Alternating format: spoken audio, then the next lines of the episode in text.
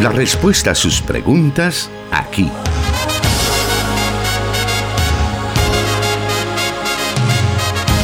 En Solución Bíblica. Comenzamos.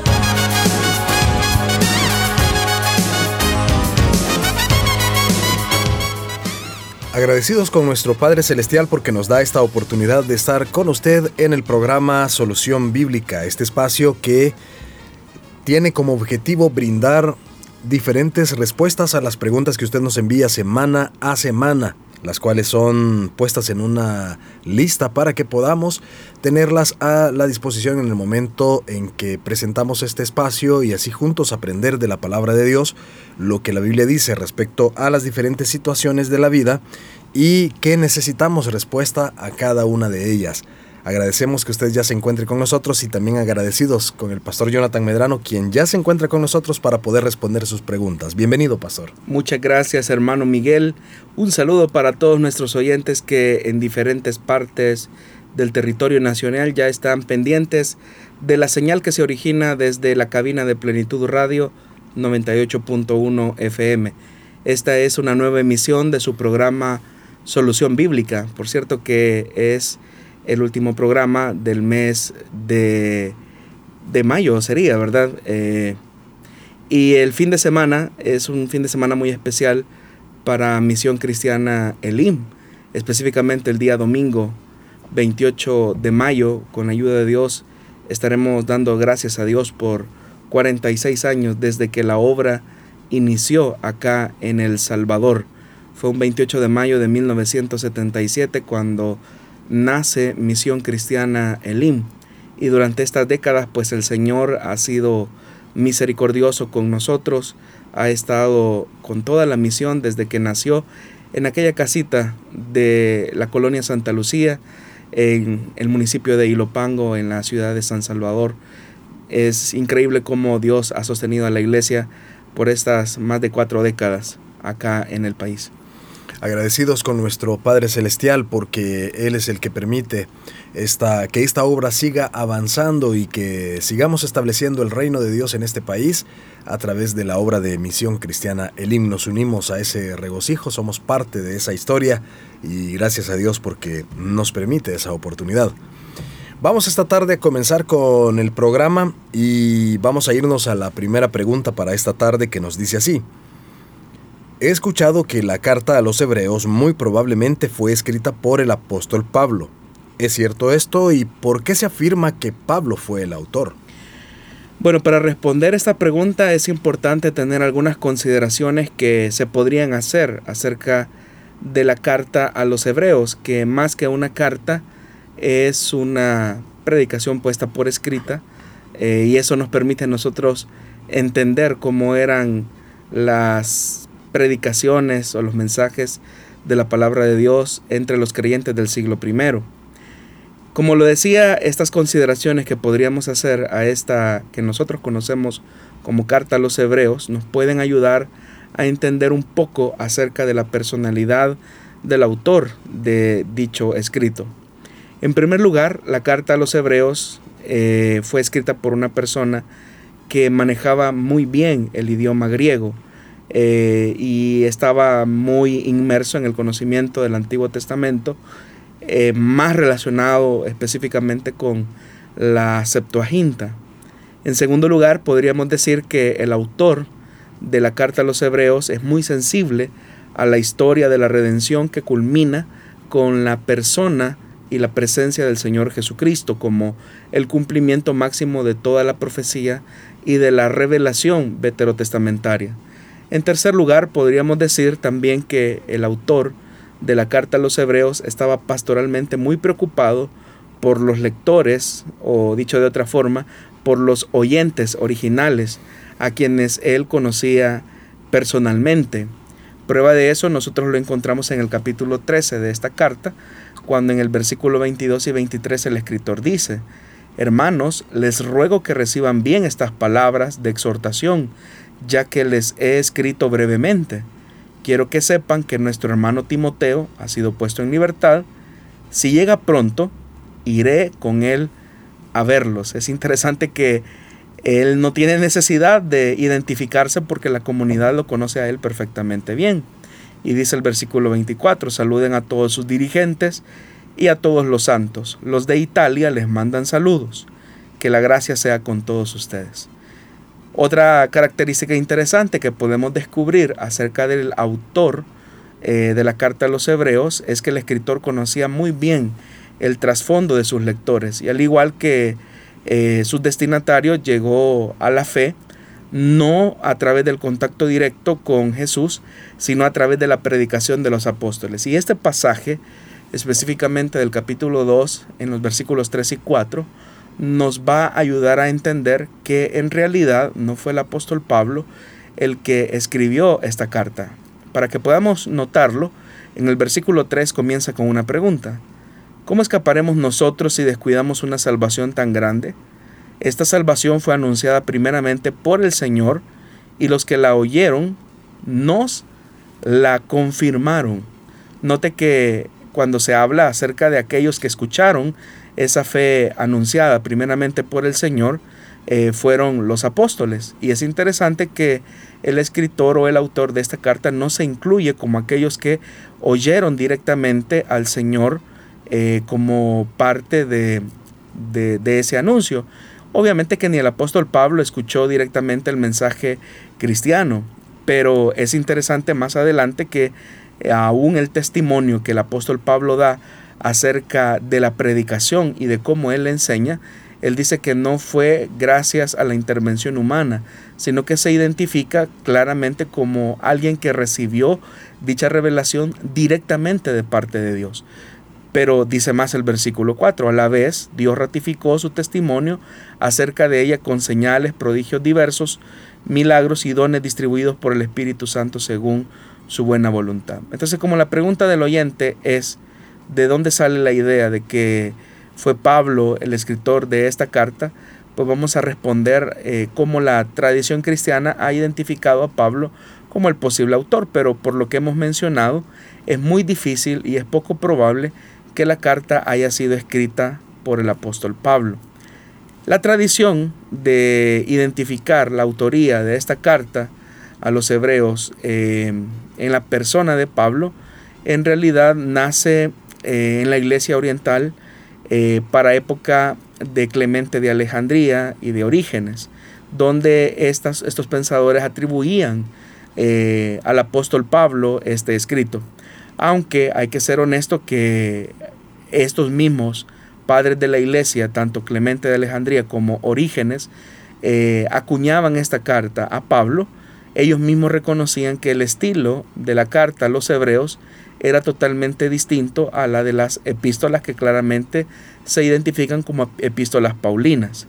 Sin embargo, estas no fueron las únicas propuestas que existieron en esta época, porque por ejemplo en Occidente Tertuliano de Cartago propuso a Bernabé, el chipriota eh, levita, que identifica como el posible autor de dicha carta.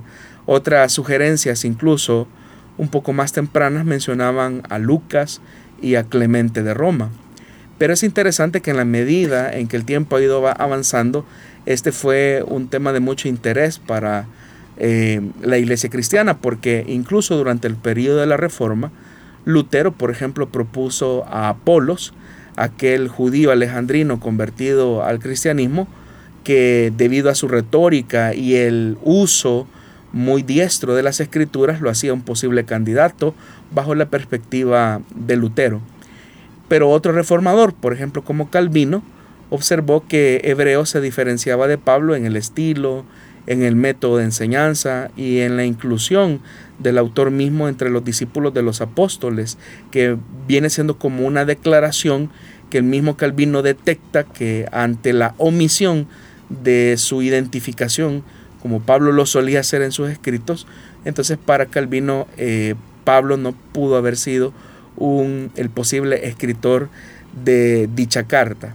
Y, y Calvino como un genio muy acuicioso, identifica lo que yo mencioné anteriormente, y era que cuando Pablo hablaba acerca de su experiencia, de cómo él recibió el conocimiento del Evangelio, Por ejemplo, cuando él escribe su carta a los Gálatas, él dice, hermano, yo quiero que ustedes sepan que el Evangelio que yo predico no es invención humana. No lo recibí, dice Pablo, ni lo aprendí de ningún ser humano, sino que me llegó, me llegó por revelación de Jesucristo. Y acá encontramos nosotros una enorme diferencia eh, cuando el escritor a los hebreos dice que esa salvación que fue anunciada primeramente por el Señor y los que la oyeron nos la confirmaron. Es decir, que el escritor de la carta a los hebreos se identifica como una eh, tercera generación ya de personas que eh, escucharon el mensaje del Señor Jesús. Entonces, uno no puede negar que efectivamente eh, la carta a los hebreos tiene ciertas afinidades a la teología de Pablo, porque básicamente es un contenido que se desmarca totalmente del tema de la ley, para dar énfasis a la gracia recibida a través de Jesucristo. Pero también eh, la carta a los hebreos eh, uno puede detectar sublimemente cómo Cristo, eh, la persona de Cristo es identificada en categorías divinas, que es un paso muy revolucionario, diría yo, para la época en la que este escrito vio la luz entre las comunidades cristianas, porque llegar a la reflexión de las características divinas de la persona del Señor Jesús fue un avance bastante significativo en la comprensión cristológica que se tuvo en el siglo I dentro de las comunidades cristianas. ¿Cuál era la principal preocupación pastoral del escritor a los hebreos? ¿Y en qué contexto histórico se generaba dicha preocupación?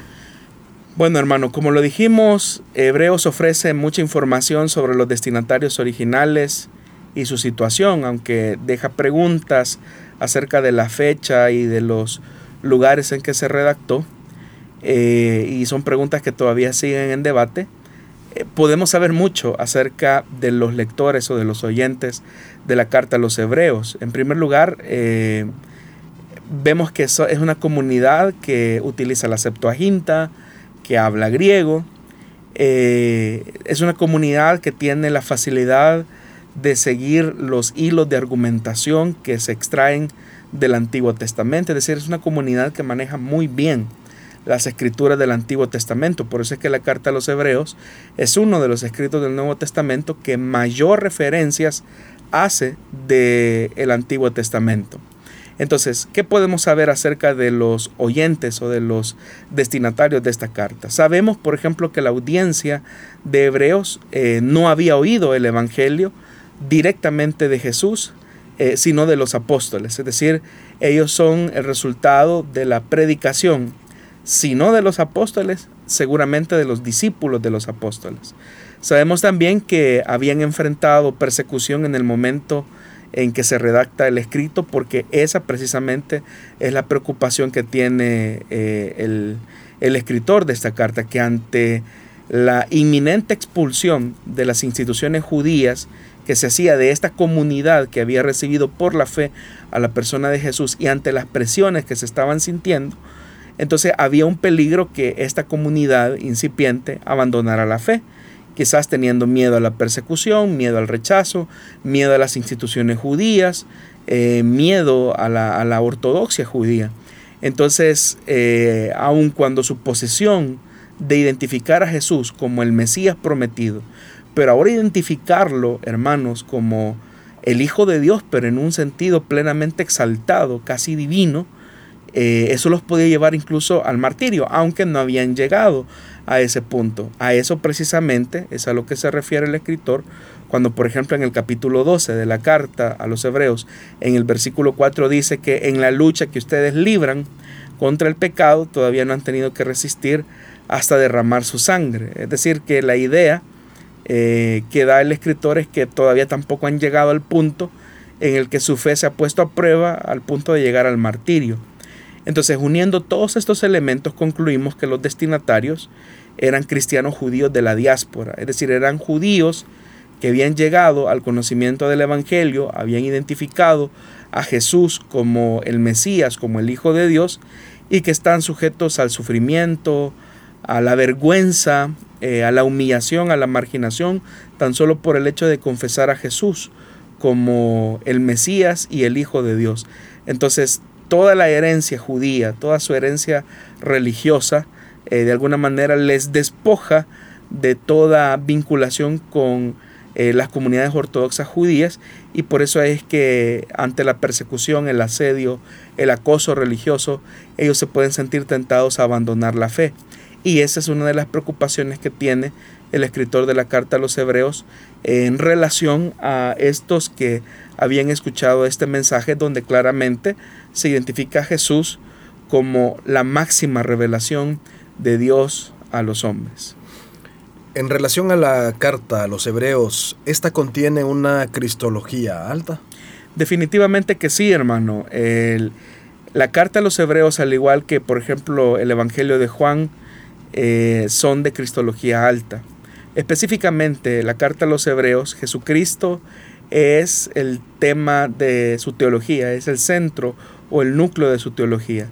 El libro incluso comienza con una declaración que presenta al Señor Jesús como un profeta superior, por ejemplo, que revela a Dios y, revela también el camino de salvación. Y, es tan magistral la forma como comienza la carta a los hebreos, que en el capítulo 1, versículos del 1 al 3 dice que Dios, que de muchas veces y de varias maneras habló a nuestros antepasados en otras épocas por medio de los profetas, en estos días finales nos ha hablado por medio de su Hijo a éste lo designó heredero de todo y por medio de él hizo el universo. Y note que en sus primeras intervenciones el escritor a los hebreos dice, el Hijo es el resplandor de la gloria de Dios. Punto. O sea, y dice más, la fiel imagen de lo que Él es y el que sostiene todas las cosas con su palabra poderosa. Esta asignación tan profunda, tan reveladora, tan contundente, eh, hacía una clara identificación acerca de la persona y la naturaleza de Jesús. Entonces, la, razón por la cual comienza la carta a los hebreos con la profundidad de que Dios habló de muchas maneras, de muchas formas, a través de, de los profetas, es porque quiere identificar a Cristo como el profeta superior, como el profeta mayor. Por eso es que Él es el Hijo de Dios, a quien Él constituyó como heredero de todas las cosas. Y en esa referencia de heredero de todas las cosas, inmediatamente pues está haciendo una alusión a lo que dice el Salmo capítulo número 2, donde por ejemplo el Señor promete al Hijo que Él tendría una herencia que se iba a extender hasta los confines de la tierra. Es una herencia que no se le ha prometido absolutamente a nadie más que al Señor. Entonces, eso coloca a la persona de Jesús en primer lugar como profeta. En segundo lugar, lo coloca también, y es una designación que vamos a encontrar en la carta a los hebreos, como un sumo sacerdote. Y también, como en estas referencias, como rey. Fíjese que estas tres instituciones que se señalan en la carta a los hebreos, adjudicadas a Jesús, es decir, ver a Jesús como profeta, el, profeta mayor, o sea, el profeta superior, el que viene a revelarnos realmente quién es Dios. Es decir, los profetas tuvieron una revelación, vamos a decirlo, parcial acerca de quién es Dios. Pero Jesús es el profeta superior porque, como lo dice la carta a los hebreos en, sus primeros versículos, Él es la fiel imagen de lo que Él es. Es decir, Él es el que transmite un mensaje real de lo que es Dios. Una segunda institución que aparece en la carta a los hebreos y que Jesús cumple perfectamente es que Él es el Hijo de Dios, o dicho de otra forma, Él es el Rey, el que gobierna todas las cosas. Y se menciona también, por ejemplo, acerca del sacerdocio de Jesucristo según el orden de Melquisedec.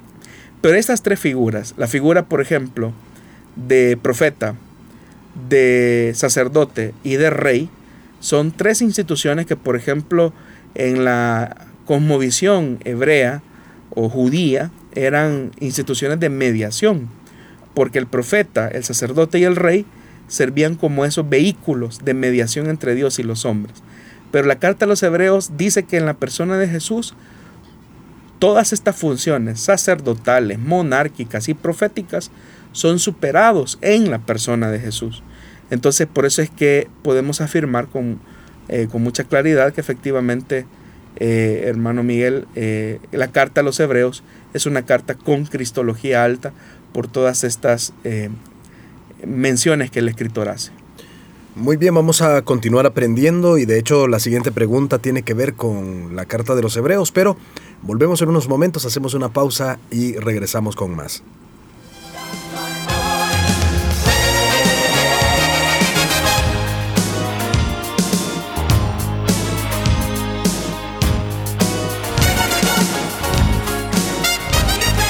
Escríbenos tus preguntas al número de WhatsApp de Plenitud Radio 503 7848 5605 y número de WhatsApp de Restauración 503 78 56 94 96.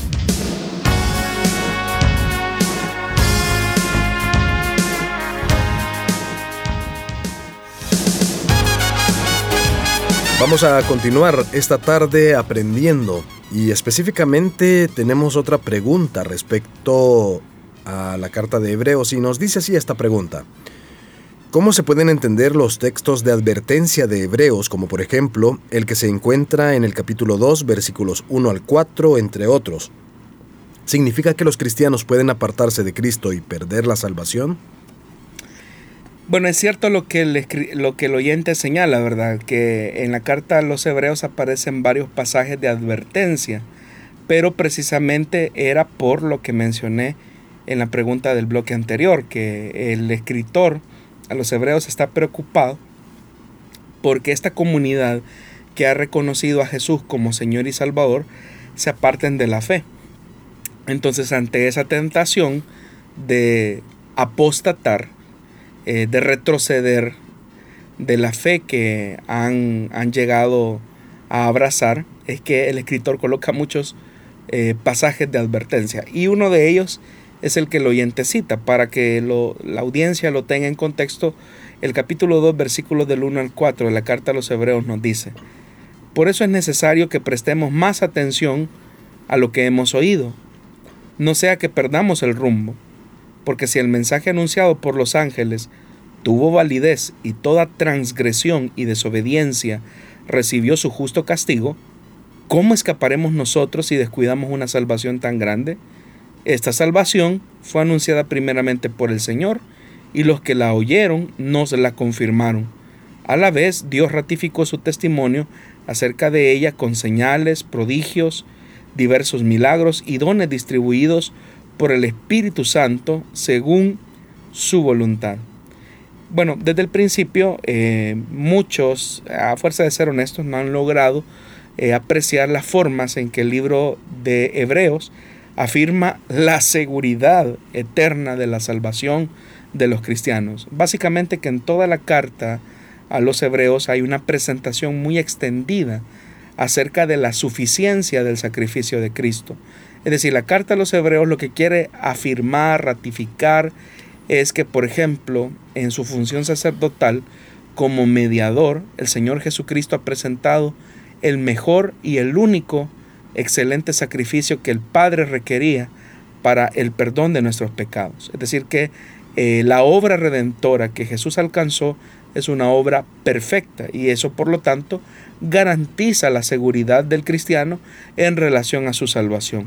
En la misma carta a los hebreos, como lo, he mencionado, eh, la obra expiatoria de Cristo, siendo que asegura la redención total del cristiano, eh, los pasajes de advertencia, como este del capítulo 2, en realidad se deben de entender como una amonestación para que el cristiano persevere en la fe que ha recibido. Porque esa perseverancia, eh, que es la evidencia de su fe, de la fe que ha recibido, es la garantía, es la certificación de que ellos han sido beneficiarios directos de esa, de esa redención perfecta que Cristo alcanzó como nuestro mediador. Es decir, la única forma en que una persona eh, puede mostrar una garantía evidente a la comunidad y hacia él mismo de haber recibido esa fe salvadora, ese, ese, esa obra de redención, es precisamente que persevere en la fe. Entonces, la obra de regeneración que Dios sustenta en ese plan de salvación desde el principio hasta el final está garantizado eh, para todos aquellos que han sido escogidos y que obviamente han recibido la redención de parte de Dios. Aquellos que han recibido esos beneficios de redención, eh, aquellos que han recibido la regeneración, van avanzando, van progresando en la fe, van perseverando, de tal manera que su misma vida es un testimonio de esa obra que el Señor ha venido realizando. Por eso es que los pasajes de advertencia tienen que entenderse en ese contexto. Y si lo volvemos a leer nuevamente el pasaje que, que por el que pregunta el oyente, precisamente eh, eso es lo que quiere enfatizar el, el escritor. Cuando dice, ¿cómo escaparemos nosotros si descuidamos una salvación tan grande. O sea, cuando hablan, cuando las personas muchas veces eh, hablan de escapar, eh, ¿cómo escaparemos nosotros? No se está refiriendo de, del hecho de la condenación, sino que cómo vamos a escapar de la responsabilidad que sabiendo quién es el Señor Jesús, lo que Él logró, lo que Él alcanzó, que es nuestra salvación, cómo nosotros vamos a escapar de la responsabilidad que nos demanda la fe. Es decir, la fe es una fe eh, activa, no es pasiva, porque la auténtica fe nos mueve a progresar, a perseverar. Por eso es que más adelante, siempre en ese versículo 4 del capítulo 2, él dice que el Señor ratificó su testimonio, es decir, como que garantía sobre garantía de esa permanencia de lo que él ha entregado por medio de Jesús se ve claramente con las señales, los prodigios, los diversos milagros, los mismos dones que el Espíritu Santo distribuye según su buena voluntad. Son como e, esos, esos elementos que siguen atestiguando que esa es una obra perfecta que no ha caducado, que no tiene fin y que no depende de nosotros.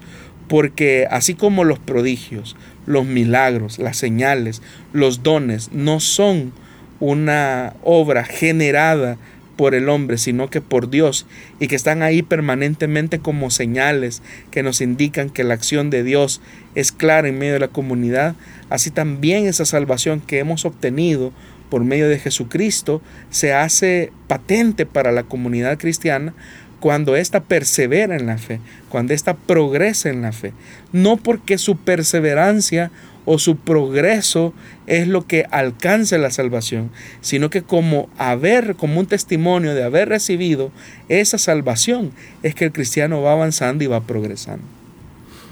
Muy bien.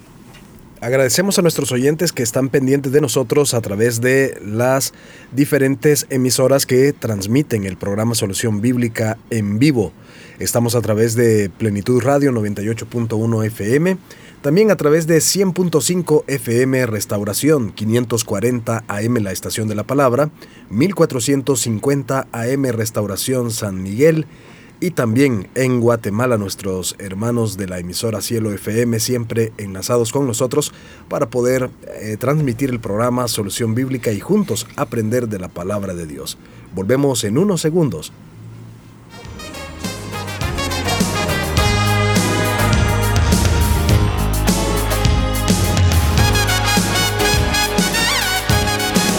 100.5 FM Restauración, transmitiendo en vivo.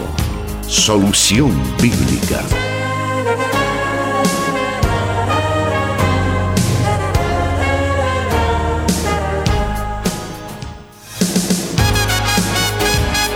Recuerde que usted se puede comunicar con nosotros a través de el WhatsApp de Plenitud Radio 7848-5605 también al, WhatsApp de restauración. Le invitamos para que usted pueda enviarnos sus preguntas, sus saludos, reportándonos también dónde nos está escuchando, como el caso de nuestro hermano Francisco Humberto Ramírez, que nos está escuchando en Nicaragua. Gracias por estar pendiente.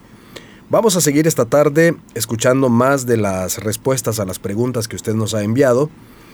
Y la siguiente pregunta nos dice así.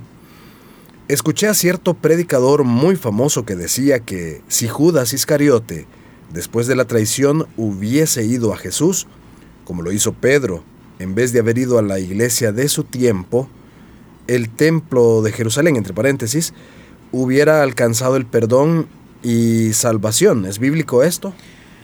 Bueno, recientemente me han preguntado varios hermanos acerca de esta afirmación que dio este famoso predicador, ¿verdad? Que si Judas Iscariote hubiese ido a la persona del Señor Jesús en vez de haberse dirigido, decía este predicador, a la iglesia de su tiempo, eh, que era el templo de Jerusalén, entonces hubiese alcanzado salvación como lo hizo Pedro. Bueno, en verdad, eh, uno no puede negar que tanto Pedro como Judas Iscariote pues negaron al Señor Jesús. Eh, pero también uno puede negar que solamente Pedro fue restaurado. Entonces ahí donde viene la pregunta. ¿Cuál es la diferencia entre estos dos hombres? Porque los dos cometieron el mismo, el mismo pecado, que fue negar y entregar en cierta forma al Señor Jesús. Hay una diferencia clave entre Pedro y Judas Iscariote. Uno es que Jesús, por ejemplo, oró por Pedro y no por Judas. Eso lo, lo vemos claramente, eh, por ejemplo, cuando en el Evangelio de Lucas, en el capítulo 22, versículos 31 y 32, el Señor Jesús advierte a Pedro de su desliz. Dice, Simón, Simón, mira que Satanás ha pedido para zarandearte eh, ha, pedido a zarandearlos a ustedes como si fueran trigo. Pero yo he orado por ti, y note eso, yo he orado por ti, para que no falle tu fe. Y tú cuando te hayas vuelto a mí, fortalece a tus, a tus hermanos. Entonces usted puede notar claramente que una de las cosas que permiten que Pedro sea restaurado es la mediación intercesora del Señor Jesús. Yo he orado por ti. Esta afirmación de que Jesús ha orado por Pedro no la encontramos en ningún pasaje del Nuevo Testamento en relación a Judas. Es decir, a Judas no se le dice que siendo un traidor eh, el Señor Jesús haya orado por él y por lo tanto se produzca en él el arrepentimiento. Aquí es donde entonces tenemos que comenzar a tener un gran cuidado porque el arrepentimiento no es algo que los seres humanos eh, podamos hacer por nuestra propia cuenta. El arrepentimiento es el resultado de la obra intercesora del Señor Jesús, de la obra mediadora del Espíritu Santo, quien coloca eh, en nosotros eh, su palabra y nos devuelve la vida nuevamente. Si esos elementos no están, no hay ser humano sobre la faz de la tierra que los pueda producir por cuenta propia. Entonces lo que Judas Iscariote sintió en el momento de devolver esas, ese dinero de la traición eh, fue un remordimiento, no un arrepentimiento. Y el remordimiento pues puede ser el resultado de la culpabilidad, el remordimiento puede ser el resultado de la conciencia, eh, pero no necesariamente el remordimiento es una obra del Señor o, algo que el Señor utilice para el arrepentimiento. Esa es una obra regeneradora que solamente Dios puede lograr y alcanzar en la vida de los seres humanos. Entonces, eso es lo primero. Segundo, hay un anacronismo.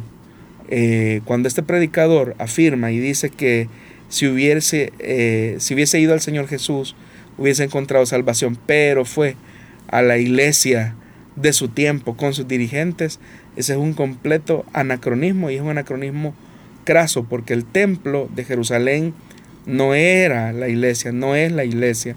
El templo de Jerusalén era una institución eh, sacerdotalista eh, donde no se permitía la entrada de las personas, sino que por el contrario era un recinto eh, ubicado precisamente para que las personas no ingresaran.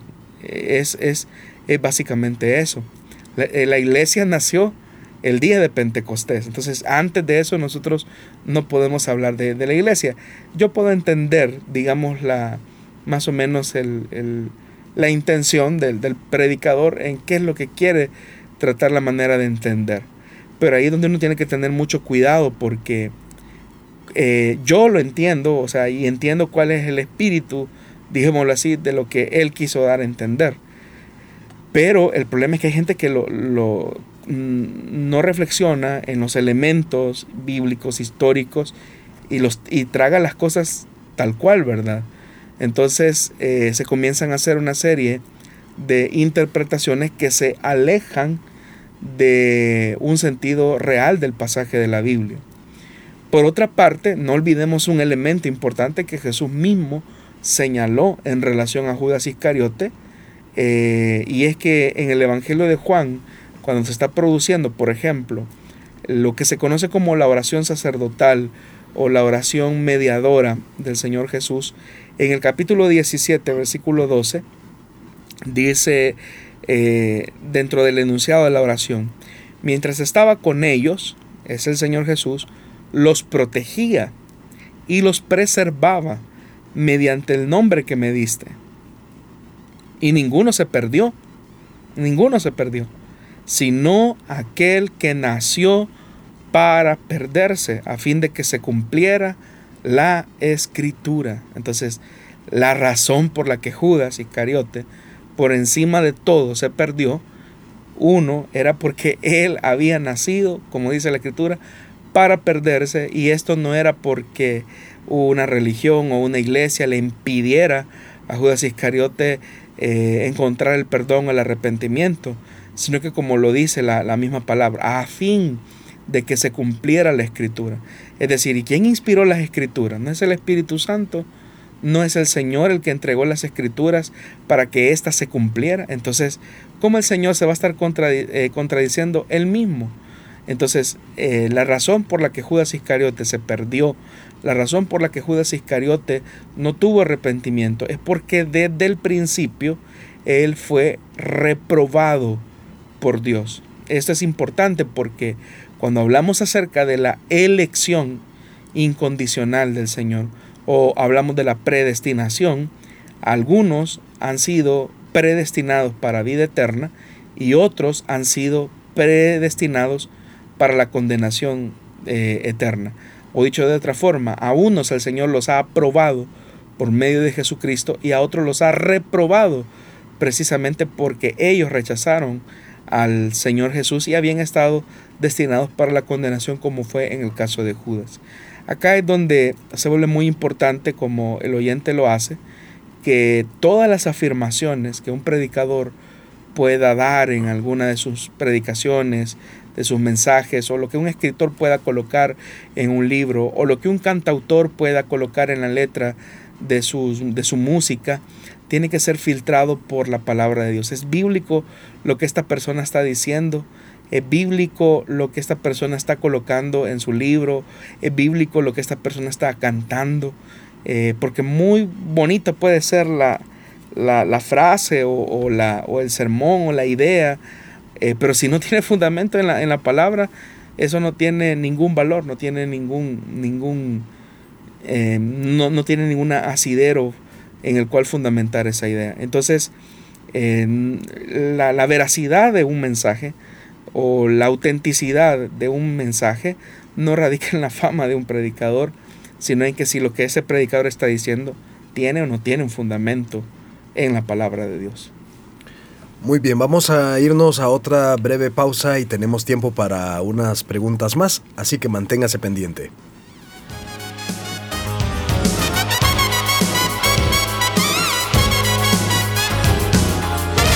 Solución Bíblica. Puedes escucharlo en Spotify.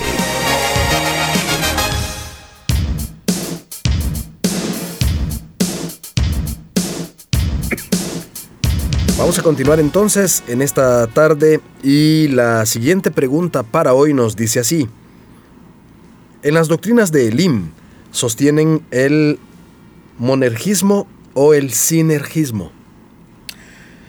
Bueno, cuando se habla de monergismo o sinergismo, teológicamente hablando estamos eh, mencionando acerca de quién realiza efectivamente nuestra salvación. Eh, para que nos ubiquemos. El monergismo, que proviene de una palabra griega compuesta eh, que significa trabajar solo, es la creencia que solamente Dios efectúa nuestra salvación. Esta doctrina obviamente es sostenida por las tradiciones calvinistas o reformadas en el que enfáticamente se coloca o se atribuye el trabajo pleno y total de nuestra salvación en la persona de Dios. Por eso es que se conoce a este conjunto de doctrinas como las doctrinas de la gracia. Entonces, eso es lo que, lo que sostiene el monergismo, que solo Dios es el que planifica, ejecuta, realiza y garantiza la salvación. Es decir, no hay una mediación, no es que eh, Dios hace nueve pasos y el hombre hace el, diez que hace falta, no. Eh, el, el, monergismo lo que sostiene es eso, ¿verdad? Que solamente Dios es el que realiza efectivamente nuestra salvación. Eh, la contraparte que sería el sinergismo, que también proviene de una palabra griega compuesta que significa trabajar juntos, es la creencia que Dios trabaja junto con nosotros para efectuar nuestra salvación. Entonces, mientras que el monergismo está estrechamente asociado, por ejemplo, con el pensamiento de este teólogo Juan Calvino, el sinergismo está asociado con el pensamiento de Jacobo eh, Arminio y sus opiniones pues básicamente han separado eh, dos formas de cómo entender el plan de salvación, eh, de cómo entender a grandes rasgos el panorama eh, del Evangelio y de salvación. Entonces, eh, como estos dos pensadores son los que han sostenido, por ejemplo, por el lado de Calvino, que a partir de su comprensión de la escritura, él dice que solo Dios ha efectuado nuestra salvación, solo Él la ha garantizado, solo Él ha trabajado. Entonces a este grupo pues se le llama calvinismo y al otro grupo que cree que hay una contribución que el ser humano hace en la salvación, se le llama arminianismo, porque eh, Arminio pues era el que sostenía estas ideas. Ahora, ¿qué es lo que dice la Biblia? Porque por encima de, de lo que pueda decir un teólogo, un pensador, que era lo que decíamos en el bloque anterior, ¿qué es lo que dice la palabra? Lo que la Biblia enseña y enfatiza es que Dios es el autor y el consumador de nuestra salvación. O sea, lo dice en esa categoría. Eh, eh, él es el autor y Él es el consumador de nuestra salvación, de nuestra, eh, de nuestra, de la realización plena de redención. Pero también en relación a, a qué es lo que preserva, garantiza nuestra salvación, no son nuestros méritos, es lo que Dios hace, es lo que Dios obra, es lo que Dios media. Entonces no hay obra humana que nosotros podamos hacer para eh, anexarle o garantizarle más a lo que Dios ya está trabajando por nosotros.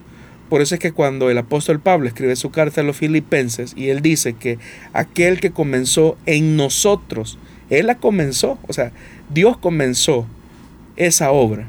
Aquel que comenzó en nosotros la buena obra, la va a perfeccionar hasta el día de Jesucristo. Es decir, Él es el que inicia la obra de salvación en nosotros, Él la va perfeccionando en nosotros y Él la va a alcanzar de perfeccionar hasta el día de nuestra redención, que es el día de Jesucristo. Entonces, el monergismo no solo tiene un impacto profundo en la forma en que un creyente debe de ver bíblicamente la salvación, sino que también, por ejemplo, coloca el elemento central sobre el aspecto del evangelismo. Por ejemplo, si la salvación está basada únicamente en la gracia salvadora de Dios, entonces no hay ninguna razón en lo más mínimo para que el ser humano tenga una eh, dispensa de gloria acerca de lo que él pueda hacer en relación a la salvación. Y eso es importante eh, verlo de esa manera, porque si hay algo en lo que nosotros creemos que podemos alcanzar algún mérito de salvación, es ahí donde comenzamos nosotros a enorgullecernos. Y obviamente que Dios es un Dios celoso, Él no comparte su gloria con nadie. Todo lo que Él alcanzó por medio de Jesucristo, a través de Jesucristo, es solamente para exaltación y gloria de su nombre. Muy bien, permítanos otra pausa muy breve y todavía tenemos tiempo para más preguntas en esta tarde.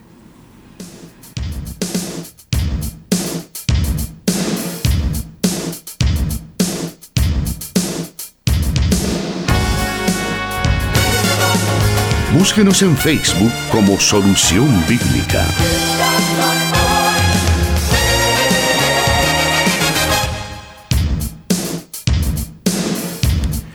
Y vamos a la recta final del programa Solución Bíblica de este día viernes. Y vamos a la siguiente pregunta que nos dice así. ¿Cuál es la diferencia entre unigénito y primogénito de Dios? Bueno, son dos palabras distintas y obviamente que tienen una implicación em, también distinto, aunque complementarios al mismo tiempo. Unigénito proviene de un término griego, monógenes, que significa único en su clase, único en su naturaleza, sin igual y único concebido.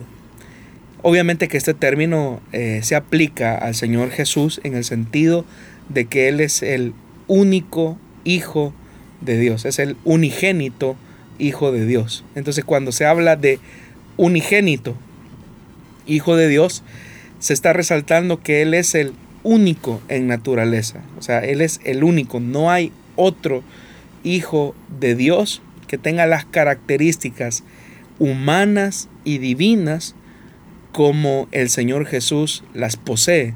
Por eso es que es único en su naturaleza. También es único en su clase. No hay otro igual. No hay otra persona, no hay otro ser que haya sido eh, hablando por ejemplo de la humanidad del Señor, que ha sido concebido en esas dimensiones, pero eh, el, sentido de la palabra enfatiza eso, único en su naturaleza, en su naturaleza humana y divina.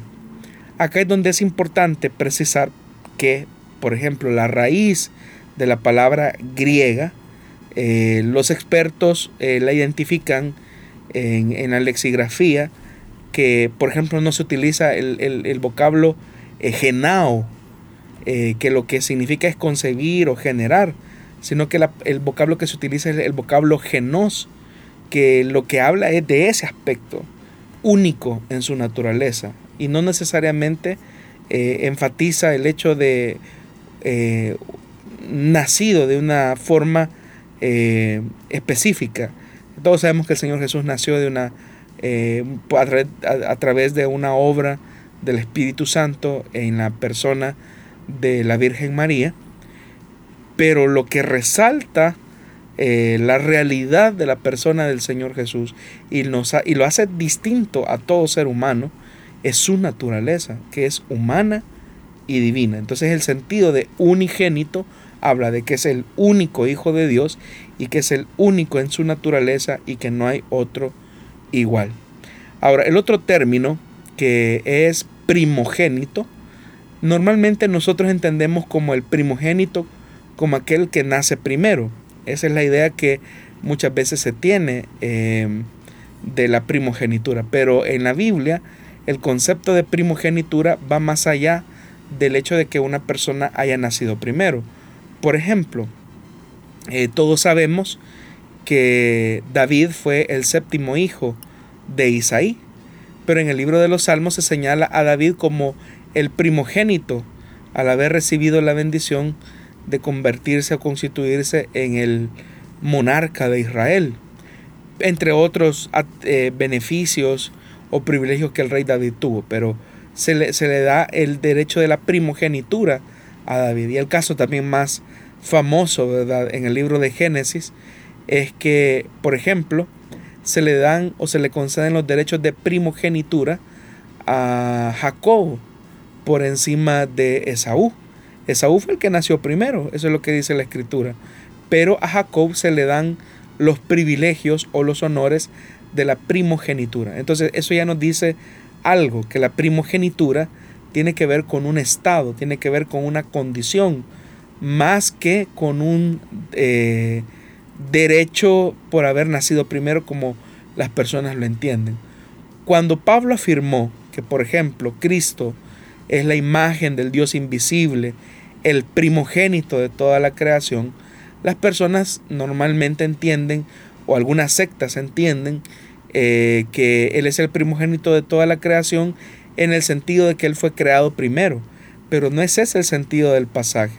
Cuando la Biblia se habla de que Él es el primogénito de la creación se está hablando de que su primogenitura tiene que ver que por medio de él y para él, como dice también el pasaje, fueron creadas todas las cosas. En ese sentido también, por ejemplo, cuando se describe que Él es el alfa y el omega, el principio y el fin, lo que se está diciendo es que Él estuvo en el momento mismo de la creación y estará en los últimos días de la creación, porque Él fue el creador. Entonces, Él tiene una condición especial de honor que ninguna persona tiene. Hay otros pasajes eh, donde aparece también eh, la palabra primogénito en el Nuevo Testamento con relación a Cristo. Por ejemplo, eh, ya cité Colosenses, la carta a los Romanos, Hebreos, Apocalipsis incluso, son algunos de los pasajes donde se menciona acerca de la primogenitura en relación a Cristo. En el Evangelio de Lucas, por ejemplo, se habla de que Jesús fue el primogénito o el primero en nacer de la Virgen María, ese es un sentido. Pero cuando a Cristo se le llama el primogénito de entre los muertos, por ejemplo. Esa frase, pues, alguien puede decir que no necesita mayor explicación porque Pablo mismo eh, la desarrolla en su carta a los colosenses, allá en el capítulo 1, versículo 18, cuando dice, Él es también la cabeza del cuerpo, que es la iglesia. Él es el principio, el primogénito de entre los muertos, a fin de que Él tenga en todo la primacía, el honor, el privilegio ¿Qué significa eso, verdad? Que Él es el primogénito de entre los muertos, que Él es el primero que murió, pero resucitó y vive eternamente. Entonces, el mensaje del Nuevo Testamento es claro en afirmar que Cristo, al ser reconocido como el primogénito de la creación, tiene supremacía y tiene privilegios que ningún ser humano tiene o que algún creyente pueda tener. Por eso es que Pablo incluso eh, destacó en su carta a los romanos, allá en aquel, pasaje, en aquel pasaje famoso del capítulo 8, en el versículo 29, cuando dice que porque a los que de antemano conoció, también los predestinó a ser hechos conforme a la imagen de su Hijo, para que Él sea el primogénito entre muchos hermanos. Es decir, Jesús es nuestro modelo, pero Jesús es el, el modelo de perfección al que todo cristiano debe de, aspirar, eh, porque es la, forma en que se va labrando el carácter, eh, que, que todos lleguemos a parecernos al primogénito y al unigénito Hijo de Dios. Entonces, el sentido de la palabra primogénito, repito, tiene que ver con los honores, con los privilegios de haber recibido una bendición o una gloria que ningún ser humano, ningún ángel posee sino solamente el Hijo. Para que podamos ver esto también desde, otro, desde, otra perspectiva, por ejemplo, allá en el Evangelio de Juan, en el capítulo 5, versículos del 19 al 23, eh, dice que Jesús les decía a ellos, en verdad les digo que el Hijo no puede hacer nada por su cuenta, sino lo que ve hacer al Padre, porque todo lo que hace el Padre, eso también hace el Hijo de igual manera, pues el Padre ama al Hijo y le muestra todo lo que él mismo hace. Y obras mayores que éstas le mostrará para que ustedes se queden asombrados. Es decir, está hablando de los honores que se le van a dar a Jesús y que se le han dado eh, por medio del Padre. Porque así como el Padre levanta a los muertos y les da vida, asimismo el Hijo también da vida a los que Él quiere. Porque ni aun el Padre juzga a nadie, sino que todo juicio, y se le ha dado ese juicio, porque Él es el primogénito, eh, dice el texto, porque ni aun el Padre juzga a nadie, sino todo juicio se lo ha concedido o se lo ha confiado al Hijo, para que todos honren al Hijo, así como honran al Padre. El que no honra al Hijo, no honra al Padre que lo envió. Entonces, note claramente cómo el Padre ha honrado al Hijo. Y por eso es que se ha, se ha vuelto como el primogénito eh, en muchos aspectos, como aquel que recibe honores. Entonces por eso es que decía o señalaba al principio que tanto el aspecto de que Jesús es el unigénito Hijo de Dios, habla de su naturaleza, el primogénito habla de sus privilegios. Muy bien, lo hemos sentido cuando esta hora transcurrió aprendiendo de la Biblia, aprendiendo de las preguntas que usted nos ha enviado y esperamos que usted haya sido edificado en esta hora. Gracias, pastor, por habernos acompañado esta tarde. Gracias hermano Miguel y gracias a todos los oyentes de las emisoras de Corporación Cristiana de Radio y Televisión, a los que nos escucharon por medio del Internet. Eh, gracias por acompañarnos en esta emisión y nuevamente reiteramos nuestras felicitaciones a todos los hermanos y hermanas que conforman y conformamos a Misión Cristiana Elim, ya que este domingo vamos a dar gracias a Dios eh, por estos 46 años de vida que tiene la misión acá en el país. Y a seguir adelante con esa obra haciendo historia. Si Dios nos lo permite, nos escucharemos la próxima semana, siempre día martes a las 5 de la tarde y viernes también a la misma hora, en vivo, a través de las emisoras de Corporación Cristiana de Radio y Televisión. Bendiciones.